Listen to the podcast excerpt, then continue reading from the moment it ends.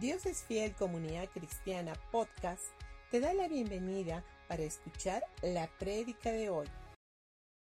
Hola familia, qué bueno volver a vernos a través de estos medios, ya sea del Face o del YouTube. Y no se olviden que todas las prédicas las estamos sacando en el Spotify, en los podcasts y en el Instagram. Así es de que nos gustaría que nos puedan poner un like y que nos puedan estar siguiendo. El día de hoy quiero estar compartiendo con ustedes viviendo en libertad bajo los desafíos de la vida. En Filipenses capítulo 1 versículo 12 dice, hermanos, quiero que sepan que en realidad lo que, lo que, me, lo que me ha pasado ha, ha contribuido al avance del Evangelio. No es secreto que los seres humanos quisiéramos vivir en una dimensión donde todo fue, donde todo es maravilloso, donde no hay problemas, donde todo quisiéramos que todo sea color de rosa y que nunca, nunca haya una resistencia en nuestras vidas y que nosotros podamos adquirir o podamos llegar a nuestras metas o a los deseos o a los sueños que nosotros estamos deseando. Y la realidad es que mientras vivamos en este planeta Tierra, seremos confrontados con infinidad de situaciones o dificultades que aparentemente pareciera que están en contra de nuestra vida y quieren hacer nuestra vida imposible, pero nosotros tenemos, tenemos que ver toda esta situación, tenemos que aprender a mirarlo de una forma totalmente diferente y tenemos que vivir bajo los desafíos que la vida nos, nos, nos obviamente, que, que, la vida nos, nos da. Y quiero compartir con ustedes tres puntos de cómo nosotros enfrentar estos desafíos. Punto número uno es Mira tus desafíos con la perspectiva correcta. La vida está llena de desafíos. Aún antes de la, antes de la concepción, antes de nacer y venir obviamente a esta tierra, eh, conlleva una infinidad de situaciones y de problemas y de ocasiones hostiles. Alguien dijo que si logramos sobrevivir a tantas circunstancias adversas que se oponían a que saliéramos del vientre de nuestra madre, eh, obviamente con vida, ¿por qué entonces acobardarnos ante los desafíos de la vida que se nos presenta? Por eso es que nosotros tenemos acá dos alternativas. Una es dejarnos llevar por la corriente de los problemas que, nos, que, la, que la vida nos va a traer y tomar una actitud fatalista, o podemos aprender a usar los desafíos, como plataformas de lanzamiento para llegar a algún lugar que nosotros estamos anhelando y conquistando. Recuerda este, este dicho, tu actitud determina tu altitud. En primera de Samuel capítulo 22, versículo del 1 al 2, dice David se fue a Gad y huyó a la cueva de Adunán. Cuando sus hermanos y el resto de la familia se enteraron, fueron a verlo allí. Además, se le unieron muchos otros que estaban, estaban en apuros, cargados de, deudas o, o amargados. Así David llegó a tener bajo su mando unos 400 hombres. Ahora, si nosotros vemos la vida de David, David pasó por infinidad de, de, desafíos en su vida. Y no solamente fue cuando él ya era grande o era, o, era mayor, sino todos estos desafíos fue desde el vientre de su madre. No se, no se olviden que eh, inclusive la concepción, cómo se concibió David, no fue de la forma que los padres anhelaban y deseaban, sino fue hasta cierto punto la mamá engañó al padre y, se metió una noche y tuvo, tuvo relaciones con el papá y obviamente fue, David es el producto de esa relación, pero ojo, el padre ni siquiera estaba enterado. O sea que hubieron infinidad de situaciones que David tuvo que enfrentar durante toda su vida. Lo primero, cuando ya era un muchachito, un jovencito, y obviamente viene el profeta Samuel y le dice, eh, Isaí, dentro Dios ah, va a levantar dentro de uno de tus hijos, o uno de tus hijos va a ser el rey de Israel. Entonces, obviamente, yo creo que como padre, él dijo, wow, va a ser mi, mi hijo el mayor, es guapo, es alto, es simpático, inteligente, sabio y todo. Y citó a todos sus hijos, menos a uno, a David. A David prácticamente lo ignoraron, lo dejaron pastoreando en un lugar, no sé, tal vez muy alejado. Y es más, ni siquiera lo consideraron para que él pueda estar en esta reunión. Pero sin embargo, Dios ya lo tenía separado. Dios ya sabía que este jovencito que era ignorado, obviamente él iba a ser el rey de Israel. Pero, ¿estaba pasando por desafíos? Sí. ¿Estaba siendo ignorado? Sí. Inclusive la Biblia dice en el Salmo 61, si no me equivoco, que ni siquiera sus hermanos lo querían. O sea, era un muchacho que estaba teniendo infinidad de desafíos en su vida. Después de todo eso, obviamente de ser un pastorcito olvidado ahí en las, eh, no sé, en las praderas o, en un lugar donde estaba cuidando las ovejas, de pronto su padre lo llama y le dice, David, ven y quiero que lleves esto a tus hermanos. Y de ser un pastorcito olvidado, de la noche a la mañana pasa a ser un, un gran guerrero que mata a un gigante Goliat. Y de ser, de, de, de ser una persona nada, de pronto la fama es inmediata sale de la noche a la mañana y wow, todo el mundo lo conoce a David. Pero no solamente fue eso, sino que después de eso también él se casa y se casa con la hija del rey, porque eh, el rey Saúl le dijo, el que mate a este gigante, obviamente eh, yo le voy a dar a mi hija en casamiento y iban a haber otro tipo también de beneficios para él y para toda su familia. Después de todo esto, también llega un momento en que los comienza a tener problemas con los filisteos y comienza a pelear con los filisteos y los filisteos obviamente no lo quieren a David y lo persiguen por todo lado y lo quieren matar, pero no logran, gracias a Dios, a su cometido de, todo este pueblo. Luego, de, luego, viene que su suegro, su propio suegro, quiere matarlo y en repetidas oportunidades trata de lograrlo y gracias a Dios tampoco no lo logra. Ahora, ¿cuál fue el gran problema con su suegro? Porque simplemente eh, David mató a un gigante y sale una canción que decía David, eh, perdón, Saúl mató a, mil y, David mató a diez mil. Y por eso simplemente el, suegro se levanta, se molesta y quiere matarlo. Y si vemos la vida de este, de este hombre, no solamente pasa todo eso, sino que después de eso se convierte en un fugitivo que hasta cierto punto no tiene un, fin, ¿no? Huye por todo lado. Huye y se mete a la cueva de Adulán. Este fue un lugar de refugio de David. Ahora, no podía ir en este caso, David no podía ir a su casa, no podía, no podía ir al palacio, no podía ir a ver al profeta Samuel, no podía ir a ver a su amigo Jonathan, no podía ir a la casa de, de, Jehová para adorar, no podía ir ni siquiera donde los impíos, así es de que lo único que le queda como resignación es humillarse y meterse a esta cueva que encontró como refugio. Ahora, el nombre de Adulán significa refugio. Pero la cueva no iba a ser el refugio de David, sino Dios quería que David pueda saber de que el refugio que David necesitaba era él. ¿En qué? En ese momento de desánimo, en ese momento donde todo, todo, todo se había vuelto en su contra. Pero Dios es un Dios maravilloso que Él no se, olvidó, no se olvidó de David en lo absoluto. Ahora yo siempre digo, ¿por qué? ¿Sabes por qué? Porque David siempre tenía una relación con Dios continuamente. Ahora, la mayoría de los arqueólogos creen que la cueva de Adulán no estaba muy lejos del lugar donde David había derrotado a Goliat, que eran en las colinas de, de Judá. David no podía evitar pensar en lo lejos que había estado en matar a un gigante eh, en una gran victoria y de pronto de comenzar a huir como si fuera un criminal y esconderse en una cueva. En esta cueva obviamente se juntó con personas que estaban endeudados, afligidos, amargados. Era tal vez era la gente, la peor gente que podía encontrarse en ese momento. Ahora Dios llamó a este grupo de personas porque realmente yo creo que la probabilidad de esos 400 hombres endeudados, amargados, afligidos, yo creo que no, no tenían mucha oportunidad, pero sabías de que Dios siempre nos da una oportunidad a pesar de que estemos en una situación de endeudados, afligidos, amargados y arruinados.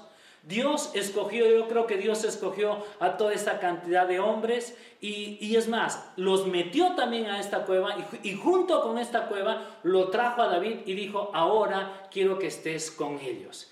Ahora, estos hombres no fueron este, escogidos por David, sino fueron escogidos por Dios. Y Dios le, trajo a estos 400 hombres a David. Estos 400 hombres que eran eh, desesperados, afligidos y amargados, se convirtieron más adelante en un sólido comienzo de un ejército rebelde. Estaban, estaban obviamente, estaban con David, un hombre para muchas personas sin principios, eh, que convirtió a 400 hombres en una banda de rebeldes. Pero David no permitió que se volviera un ejército de rebeldes contra el rey Saúl. Estos hombres este, vieron a David, eh, o perdón, estos hombres vinieron a David con aflicciones, con deudas, eh, insatisfechos, pero no se quedaron ahí sino que David vino y comenzó a transformar la vida de cada uno de ellos y los convirtió en hombres que más adelante se, describe en Primera de Crónicas capítulo 12 versículo 8 que dice hombres de guerra muy valientes para pelear diestros con escudo y, y paves. Sus rostros eran como rostros de leones y eran ligeros como las gacelas sobre las montañas Ahora David, el ungido de Dios, obviamente que eh, Dios lo había ungido a, David como rey, obviamente él se convirtió en un gran rey. Que ojo, fue un gran rey que tuvo Israel y creo que nunca ha habido un hombre como el rey David. Y el rey David fue un tremendo guerrero. Y lo que más me llama mucho la atención es la actitud que David pudo tener. A pesar de que Dios escogió a 400 hombres que tal vez no eran los mejores, pero sabes qué, yo creo que David, como estaba ungido por el Señor, tenía la misma habilidad que Dios le había dado. Ahora, no te olvides, hace unas semanas atrás yo les dije de que en el Antiguo Testamento habían dos oficios. Uno de ellos o podía ser rey o podía ser sacerdote, pero no podían, no podía haber una persona con estos dos oficios. Pero en el Nuevo Testamento tú y yo nos convertimos en una persona con estos dos oficios porque nosotros estamos, estamos bajo el sacerdocio de Jesucristo. Por eso es de que Dios, ¿en qué te convierte? Te convierte en rey y a la vez te convierte en sacerdote. Ahora, no te olvides que para ser un rey tú necesitas tener una buena actitud.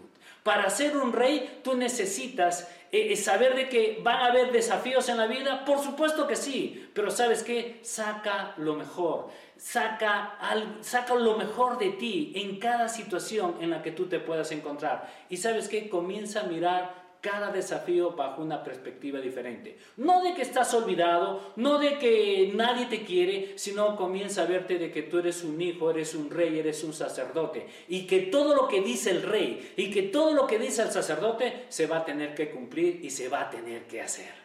¿Correcto? Esto es maravilloso realmente. El punto número dos son, es los desafíos tienen que sacar lo mejor de ti.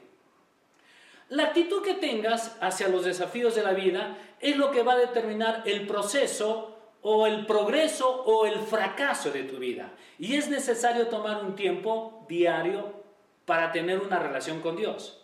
Y junto con Él, toma la determinación de sacar lo mejor de tu vida. Y de, tu vida debería salir lo mejor. No, no saques lo peor. No saques que no se puede, es imposible, sino saca lo mejor de ti. Y si hay algo que tienes que aprender de cada desafío, es de que cada desafío que viene a tu vida es simplemente es porque Dios quiere desarrollar carácter de ti. Desarrollando no solamente carácter, sino que también Dios quiere desarrollar que tú puedas eh, este, crecer o puedas tener una fe fuerte y atrevida y poner tus ojos siempre en Jesucristo. No te olvides que eh, la fe que nosotros tenemos que, poner es, nuestra fe tiene que ser puesta en la fe de Jesucristo. Y cuando yo pongo mi fe en su fe, entonces Jesús siempre va a poner el 99% de su fe y se van a producir milagros en mi vida. Ahora, muchos desafíos pueden ser la causa de que nosotros nos amarguemos o nos sintamos fracasados. O puede ser también la causa de que nosotros podamos sacar lo que Dios ha puesto dentro de nosotros para que nosotros saquemos esa fortaleza, saquemos, eh, saquemos es, ese, ese, ese don que Dios ha puesto en ti y en mí. Por eso es importante que cuando hay desafíos, tú tienes que, que, tú tienes que sacar lo mejor de ti y decir, voy a sacar lo mejor que Dios ha puesto en mi vida. No solamente para triunfar, sino también para ser una mejor persona en la vida. Recuerda este dicho, si la vida te lanza limones, tú puedes hacer una buena limonada. Pero si tú no quieres sacar lo mejor de cada situación que puedas estar viviendo en este momento, que puede ser adversa, que puede ser una situación muy complicada. Si tú no sacas lo mejor, entonces la vida te va a golpear. Y es más, lo que Dios quiere sacar de ti es carácter. Y también Él quiere que tú, en vez de estar poniendo tu fe en tus amigos, o en la gente, o en tu trabajo, o en tu empresa, o en la situación, o en el gobernante, o, en la China, o en el otro, o sea, Dios quiere que tú pongas tus ojos en lo que realmente Dios quiere que nosotros podamos, Dios quiere que nosotros pongamos nuestra vista en Él. ¿Sabes que Dios tiene lo mejor preparado para esta nación? Así es. Y esta nación va a florecer. Esta nación, eh, yo creo que todos nosotros los peruanos vamos a tomar la mejor opción. Vamos a votar por, por el candidato que va a beneficiar nuestra economía, va a beneficiar, nos, nos va a beneficiar a nosotros. Y eso es lo que nosotros tenemos que aprender a sacar. No te, no te quedes simplemente viendo todo lo negativo, sino comienza a ver todo lo que Dios va a hacer en tu vida y en la mía. Vamos a ir a jueces capítulo 6 versículos 7 y 9. Y dice, cuando los israelitas clamaron al Señor a causa de los madianitas, el Señor les envió un profeta que dijo, así dice el Señor Dios de Israel, yo los saqué de Egipto, tierra de esclavitud, y los libré de su poder, también los libré del poder eh, de todos sus opresores, a quienes expulsé de la presencia de ustedes para entregarles su tierra. Debido a que el pueblo de Israel, porque eso lo pueden ver en jueces capítulo desde el versículo 1, y debido a que el pueblo de Israel se había apartado de Dios, eh, hasta cierto punto Dios permitió que los madianitas, los amalecitas y todo el pueblo del oriente aterrorizara al pueblo de Israel durante siete años, que todos estos pueblos vinieron y destruyeron todo lo que el pueblo de Israel hacía destruyeron su tierra, su ganado, si ellos tenían buenos sembríos, venían los, los, otros y, les robaban, los, los golpeaban. O sea, era, era una situación bastante complicada lo que estaba viviendo el pueblo de Israel en ese momento. Después de toda esta tremenda aflicción, Dios se recuerda, pero este, el pueblo de Israel se recuerda de Dios y viene y comienza a clamar. Y yo creo que ahí es cuando ellos, eh, eh, el pueblo viene y dice, Dios, necesitamos de ti. Pero sabes que Dios en su infinito amor y gracia decidió obviamente buscar a un hombre que fue Gedeón para sacarlos de la pobreza, de la opresión y de los temerosos, este, este, ¿cómo se llama? De, de toda esta aflicción que estaba viviendo el pueblo y obviamente lo levantó a este Gedeón para que Gedeón les dé la victoria al pueblo de Israel. Y esto nosotros podemos verlo en jueces capítulo 6 y podemos leer todo este, todo este libro de jueces desde el 11 al 16 y del 25 al 32. Ahora yo puedo imaginarme que cuando Gedeón escucha eh, sus palabras, las palabras de Dios, donde viene y le dice, eh, Gedeón esforzado y valiente, fuerte y valeroso y todo, yo creo que Gedeón ahí, ahí tuvo que pensar y dijo, este no sabe que soy débil, este no sabe que soy temeroso, este no sabe que yo estoy temblando, este no sabe que, soy el más chiquito. Ahora yo creo que Dios lo sabía, por supuesto que sí, lo sabía, pero ¿sabías de que a pesar de que Dios sabe cómo tú eres, de todos modos Él te ha escogido? Dios conoce nuestra, nuestra personalidad, Dios conoce nuestra debilidad, Dios conoce inclusive este, la tendencia eh, que tú puedas tener eh, eh, para pecar. Pero a pesar de todo esto, sabías de que Dios nos ha elegido y no es por error. Dios tiene un plan para ti y para mí. Gedeón tomó el control en contra de su voluntad inclusive. Él tomó ese rol. En contra de su voluntad. Por eso es que cuando viene Dios, el ángel, el ángel del Señor se le presenta a Gedeón, Gedeón lo primero que le dice, ok, si tú estás conmigo, entonces no te vayas, quédate ahí, voy a ir, voy a traer una ofrenda y no te vayas, por favor, quédate. Y yo creo que, es más, el ángel viene y le dice que corre, haz lo que tengas que hacer, yo me voy a quedar acá hasta que tú regreses. Y cuando viene, obviamente, Gedeón y viene con ofrenda, con, con panes y con todo eso, el ángel hace caer fuego del cielo y consume toda esa ofrenda. No solamente con este eh, contento Gedeón con todo lo que había sucedido, después, después viene Gedeón y le dice, eh, Señor, si tú realmente estás conmigo, quiero ver otra señal. Mira, te voy a sacar un vellón, una lanita y lo voy a poner en el patio. Entonces lo voy a poner ahí durante dos noches. La primera noche voy a poner este vellón. Si realmente tú estás conmigo, yo quisiera que toda la tierra, al día siguiente, toda la tierra amanezca mojada, pero este vellón que esté sequito. Y Dios le concede eso. Al día siguiente viene y dice, Señor, disculpe, pero quiero estar totalmente seguro si tú estás conmigo. Eh, voy a poner este vellón en ese mismo lugar, pero ahora quiero que solamente amanezca el vellón mojado y toda la tierra seca. Y Dios le concede nuevamente esto a Gedeón. Ahora, Dios no dejó de creer en Gedeón.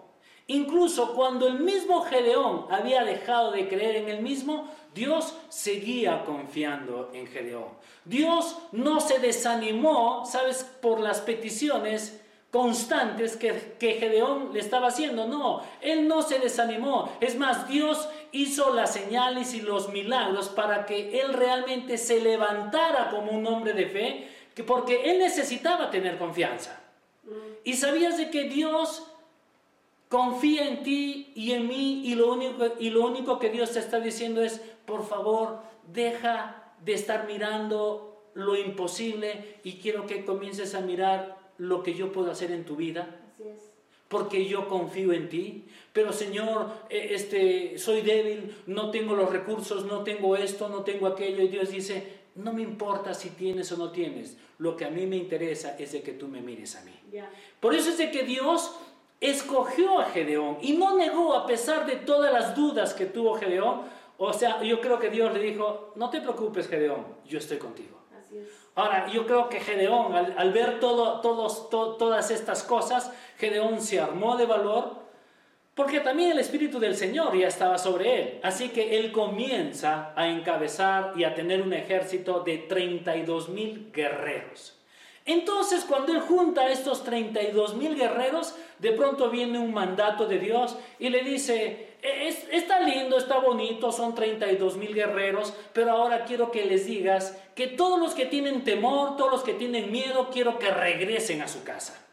Ahora, yo, puedo imaginarme que eh, eh, eh, Gedeón estaba, era uno de los candidatos. Gedeón tal vez dijo, Señor, Señor, antes de, antes de eso, yo también me puedo ir. Y yo creo que Dios le dijo, no, no, no, tú te vas a quedar.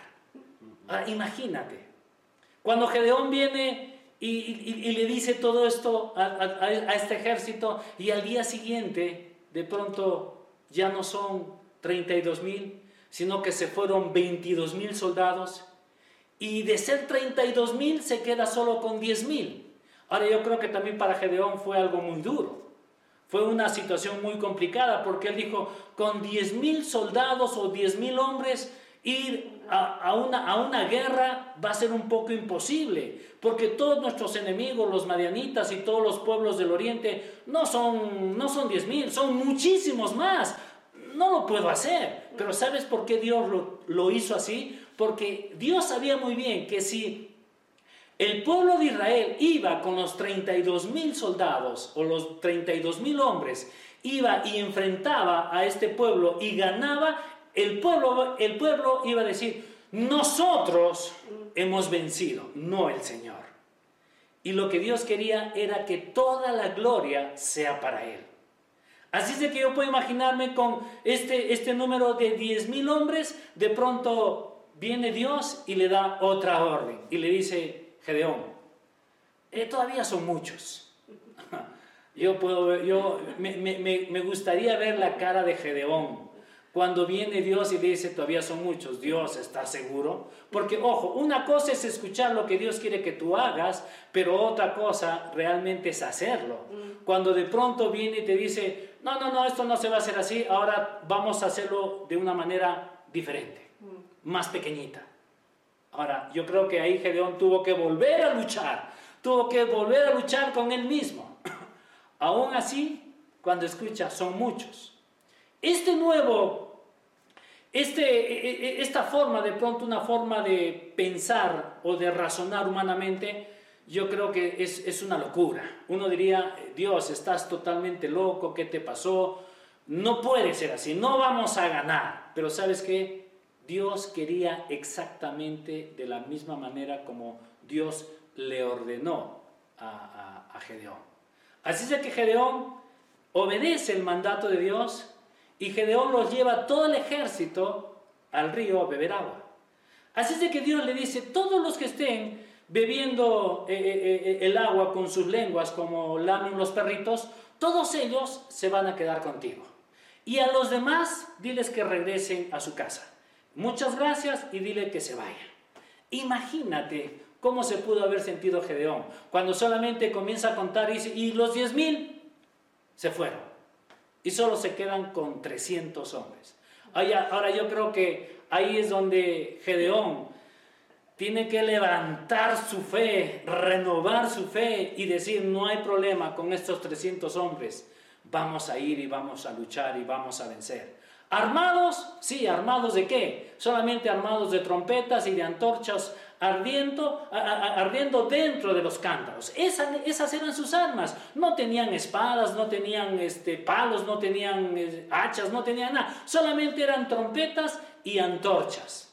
Así es que los israelitas fueron con esos 300 hombres y con esas armas que fueron unas armas poderosas, unas trompetas, fueron y arrasaron con todo el campamento marianita los hicieron puré. Todos ellos salieron huyendo y es más, cuando ellos rompieron los cántaros eh, y obviamente se revelaron las antorchas y ellos comenzaron a soplar las trompetas y el, y el pueblo comenzó a gritar por la espada de Jehová y, de Gedeón. Los madianitas obviamente yo creo que se quedaron sorprendidos, ellos pensaban de que habían sido emboscados, que habían un, ejército enorme que venía a matarlos. Entraron en pánico, que realmente entre ellos comenzaron a matarse el uno con el otro. Y durante toda esa noche, simplemente ellos murieron y escaparon. Y su gran, la gran victoria fue simplemente fue con 300 hombres, liderados por, por Gedeón un hombre de Dios que le creyó a Dios. Por eso es de que lo que nosotros tenemos que sacar en este tiempo es de que cada desafío que nosotros podamos tener en la vida, ¿sabes qué? Tienes que sacarlo mejor. No te olvides que tú eres un rey, que tú eres un sacerdote, que tú eres un hijo de Dios, que Dios te está, está respaldándote a ti en todas las cosas. Ahora, alguien podría decirme entonces, pastor, yo también puedo venir y decirle a Dios, Dios, quiero que me des una señal, voy a sacar un vellón, ahí tengo debajo de mi, de, mi almohada, tengo un vellón, entonces le voy a decir hoy día, eh, voy a poner esto y quiero que Dios me guíe. Te digo una cosa, eso le funcionó a Gedeón. Porque no te olvides que Gedeón estaba bajo el antiguo pacto, pero ahora nosotros estamos bajo el nuevo pacto que es la gracia. Y la Biblia dice que Dios ya nos ha dado todo en general. Así es que yo ya no necesito buscar un vellón, yo no necesito señales, Jesucristo ya nos hizo la mejor señal. Él vino, Él murió, Él entregó su vida por ti, por mí, y lo único que Jesús te dice, ¿sabes qué? Disfruta de todo lo que yo ya te, ya te he dado. Quiero que cada vez que tengas una situación complicada, quiero que descanses en mí. Ahora, cuando hablo de descansar en el Señor, eso no significa entonces, ah, pastor, me, me siento, me cruzo de brazos y de piernas y dejo que Dios haga todo. No, no, no, no, yo no te estoy diciendo eso. El descansar en el Señor, eso no significa que yo tenga que seguir haciendo lo que tengo que seguir haciendo, sino que cada cosa que yo tenga que hacer, yo tengo que estar confiado y reposado sabiendo de que Dios está a mi favor y que las cosas van a salir bien. Pero yo tengo que actuar, yo tengo que salir, tengo que moverme, tengo que tocar la puerta, tengo que hacer las cosas que tengo que hacer. Yo las tengo que hacer. Pero eso no significa que tengo que estar ah, desesperado. Tengo que estar calmado y tranquilo. Porque cuando yo estoy calmado y tranquilo y haciendo mis cosas, Dios va poniendo a las personas adecuadas para que realmente nosotros podamos ser bendecidos. Punto número tres, los desafíos dan lugar a los milagros. Piensen esto. El mejor semillero para los milagros son los desafíos. Casi nunca ocurren los milagros cuando las cosas están casi normal en nuestra vida o, como que todo está bien. Cuando todo está bien, te digo una cosa, no hay milagros. ¿Cuándo, ¿Cuándo, ocurren los milagros? Cuando hay desafíos en tu vida y en, mi, y en mi vida. Y hasta cierto punto esos desafíos me están obligando a creer en Dios. Me están obligando a creer en milagros. Aunque de pronto mm, todos esos desafíos me desaniman, puede ser que sí, pero sabes qué, te vuelvo a decir, no te desanimes. Lo que, lo, que es importante es de que si hay conflictos, si hay desafíos, es porque hay milagros detrás de cada cosa. Todos los milagros son hechos por Dios. Pero el que, quiere, eh, el, el, que quiere confiar en el Señor es el que va a tener que activar su fe y poner su fe en la fe de Jesucristo. Ahora, si tú no quieres, entonces simplemente te vas a quedar ahí. Vas a ser un observador. El cómo los demás sí pueden tener milagros y cómo tú simplemente te quedas en el mismo lugar. ¿Y sabías de que Dios quiere que no te quedes ahí pasivo? Dios quiere que tú comiences a, te levantes en este tiempo y comiences a confiar en el Señor y que el Señor va a comenzar a hacer milagros en tu, en tu terreno, en tu vida, en tus proyectos, en cada cosa que tú necesitas. Y eso es cuando nosotros, cuando hay desafíos, cuando alguien viene y se levanta como una oposición a tu vida, entonces ese es el tiempo de decir, voy a ver milagros, voy a seguir confiando en el Señor. Ahora, nosotros podemos ver en la Biblia infinidad de historias. Una de ellas que habla en Mateo capítulo 5, versículo del 25 al 29, acá está hablando de una mujer del flujo de sangre. Muchos milagros que habla la, que habla la Biblia son el resultado que han habido grandes desafíos. Ojo, esta mujer estaba pasando por momentos muy, muy, muy complicados. Pero a pesar de todo esto, ella escuchó hablar de Jesucristo. Y cuando ella escuchó hablar de Jesús, ella dijo, pues bueno, si Jesús ha sanado a un paralítico, si Jesús ha hecho estos milagros, ¿Por qué Dios no puede hacer esto conmigo? ¿Por qué Jesús no puede hacer esto conmigo? Por eso es de que esta mujer yo creo que cuando ella escuchó que Jesús pasaba, ella salió corriendo y dijo, no me interesa si, si la gente me va, después de esto me va a apedrear o me va a empujar o va a hacer algo contra mí, no me interesa, yo voy a salir y voy a tocar el manto de Jesucristo. Y cuando esta mujer salió y se hizo, este, este, y se abrió paso con sus codos, con cabeza, con rodilla, con todo, no sé, tal vez hasta se arrastró y, bien tapada para que nadie la reconozca, ella se hizo paso, tocó el manto de Jesús y ella recibió, su sanidad. Ahora, ¿por qué recibió su sanidad? Porque simplemente tenía un desafío. Y este desafío era de que o lo hago o simplemente me quedo ahí. Y ella tomó la decisión de decir, me voy a arriesgar. ¿Sabías de que el que no se arriesga no gana? Así es que es un tiempo también de arriesgar, pero no es de arriesgarme de la forma natural, sino es arriesgarme con Jesucristo. Y si Jesús está al lado mío, te digo una cosa, con Él tengo totalmente seguridad de que soy más que vencedor en Cristo Jesús. Otra, otra historia que nosotros podemos encontrar es un desafío del Mar Rojo, cuando Moisés clama a Dios. Y esto nosotros podemos verlo en Éxodo capítulo 14, versículo del 10 al 14, que dice así, Mientras el faraón se acercaba, los israelitas levantaron la vista y se llenaron de pánico al ver que los egipcios los alcanzaban. Entonces clamaron al Señor y le dijeron a Moisés, ¿por qué nos trajiste aquí a morir en el desierto? ¿Acaso no habían suficientes tumbas para nosotros en Egipto? ¿Qué nos has hecho? ¿Por qué nos, obligaste a salir de Egipto? ¿No te dijimos que esto pasaría aún cuando estábamos en Egipto? te dijimos, déjanos en paz, déjanos, eh, déjanos seguir siendo esclavos de los egipcios.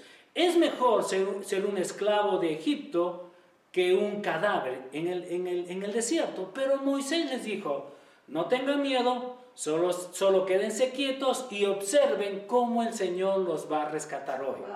Esos egipcios que ahora ven, jamás volverán a verlos. El Señor mismo peleará por ustedes, solo quédense quietos. Ahora, lo que más me llama la atención y lo que más me gusta es cuando Moisés les... Yo creo que eh, era un pueblo que no es muy diferente al pueblo que tenemos ahora. Mm. Es un pueblo donde eh, se quejaba, como ahorita hay mucha gente que se, se queja por la pandemia, se queja por los resultados, se queja de todo. Eh, la gente realmente nunca se conforma con nada. Siempre quieren, quieren, quieren más, quieren más, quieren más y, nunca están contentos. Y Dios los saca a una tierra donde fluye leche y miel. Dios los saca para ser libres. Dios no quiere verte esclavizado como Dios nunca quiso ver a su pueblo esclavizado. Pero a pesar de eso, el pueblo terco sigue, quiere seguir, quiere regresar otra vez a la esclavitud. Pero me gusta mucho la respuesta de Moisés. Yo creo que Moisés, a pesar de escuchar toda esa gran tontería que el pueblo estaba haciendo, él tal vez se queda callado tapa sus oídos y lo único que les dice es, no tengan miedo, quédense tranquilos. ¿Ven a esos egipcios? Mírenlos, mírenlos. Es la última vez que los van a volver a ver. Y esa fue la respuesta que Moisés les estaba dando al pueblo de Israel. Y efectivamente eso es lo que sucedió. Pero ¿cuándo suceden los milagros? ¿Cuando todo es tranquilo? No, cuando hay desafíos. Y cuando hay desafíos, si tú has puesto tu confianza en el Señor, entonces Dios comienza a orar y comienza a hacer milagros en tu vida. Y yo creo que a pesar de todas las cosas, Dios, Dios te dice, no tengas miedo, confía en mí, cálmate, tranquilízate. ¿Ves todos estos problemas que tienes? Sí, míralos porque nunca más los, vas a volver a ver. Obsérvalos y es más, diles, adiós porque nunca más van a volver a tu vida. Y eso es parte de lo que Dios quiere hacer en tu vida y en la mía. Otro, otra historia que nosotros podemos ver en la Biblia, que ya también lo hemos mencionado, es cuando David, este jovencito, viene y mata a un gigante Goliat. Pero sabes qué? Lo interesante es de que David no puso su confianza en su fuerza, sino que David puso su confianza en el poder de Dios. Y eso nosotros lo podemos ver en 1 Samuel capítulo 17. Ahora, es importante que tu confianza no tiene que estar puesta en ti, sino que tu confianza tiene que estar puesta en lo que Dios va a hacer en nuestras vidas. Otro desafío que encontramos es cuando se alimentan a 5.000 personas. Y acá se le está dando la oportunidad a Jesús a demostrar su gran amor, su gran compasión que tiene por las personas. Y hace un milagro con qué? Con cinco panes y dos pececitos. Y esto nosotros podemos verlo en Mateo capítulo 14, versículo del 13 al 21. Ahora imagínate, cuando tú pones algo en las manos de Jesús, Dios siempre lo multiplica. Cuando tú pones algo en la mano de Él, Dios va a decir, oh, esto estás poniendo en mi mano, sí, oh, tú estás confiando en mí, sí, yo hago el milagro. Y eso es lo que Dios quiere. En este tiempo, ¿sabes qué? Tú deberías de hacerte una pregunta. ¿Cuál, ¿Cuál es el desafío que tienes?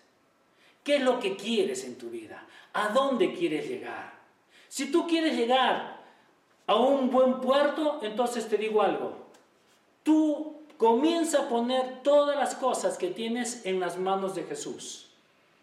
Porque cuando yo pongo mi confianza en mi Dios, en lo que Dios ha hecho, entonces los milagros van a comenzar a suceder en mi vida.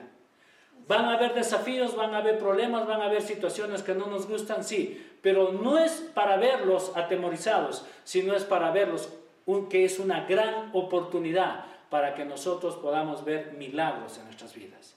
Así es que te digo una cosa, el proyecto que tú tengas, lo que tú estés anhelando y deseando en tu corazón, si hay oposición, no te desanimes, al contrario, levántate y di, wow, vamos a llegar lejos vamos, todo esto se va, va a ser una realidad, porque Dios me ha bendecido. Y tú tienes que saber esto, tú eres una persona bendecida. Y si eres una persona bendecida, entonces agárrate de Dios y comienza a expectar los milagros que va a hacer en tu vida. Amén. Quiero, antes de terminar con este servicio, yo quiero hacer una invitación en este, en este día. Si tú nunca antes le has dicho, Señor, yo necesito de ti, yo quiero que ahí tú cierres tus ojitos y quiero que repitas esto conmigo. Señor Jesús y Padre Celestial, tú conoces toda mi vida. Sabes que me he equivocado, he cometido muchos errores y te pido perdón, Señor. Necesito de ti. Yo te reconozco como mi Señor y como mi Salvador. Y te doy gracias porque yo creo que a partir de hoy día mi vida es totalmente cambiada y transformada. Y te doy gracias porque todo tu favor, tu gracia está sobre mi vida. Te doy gracias en el nombre de Cristo Jesús. Amén y amén.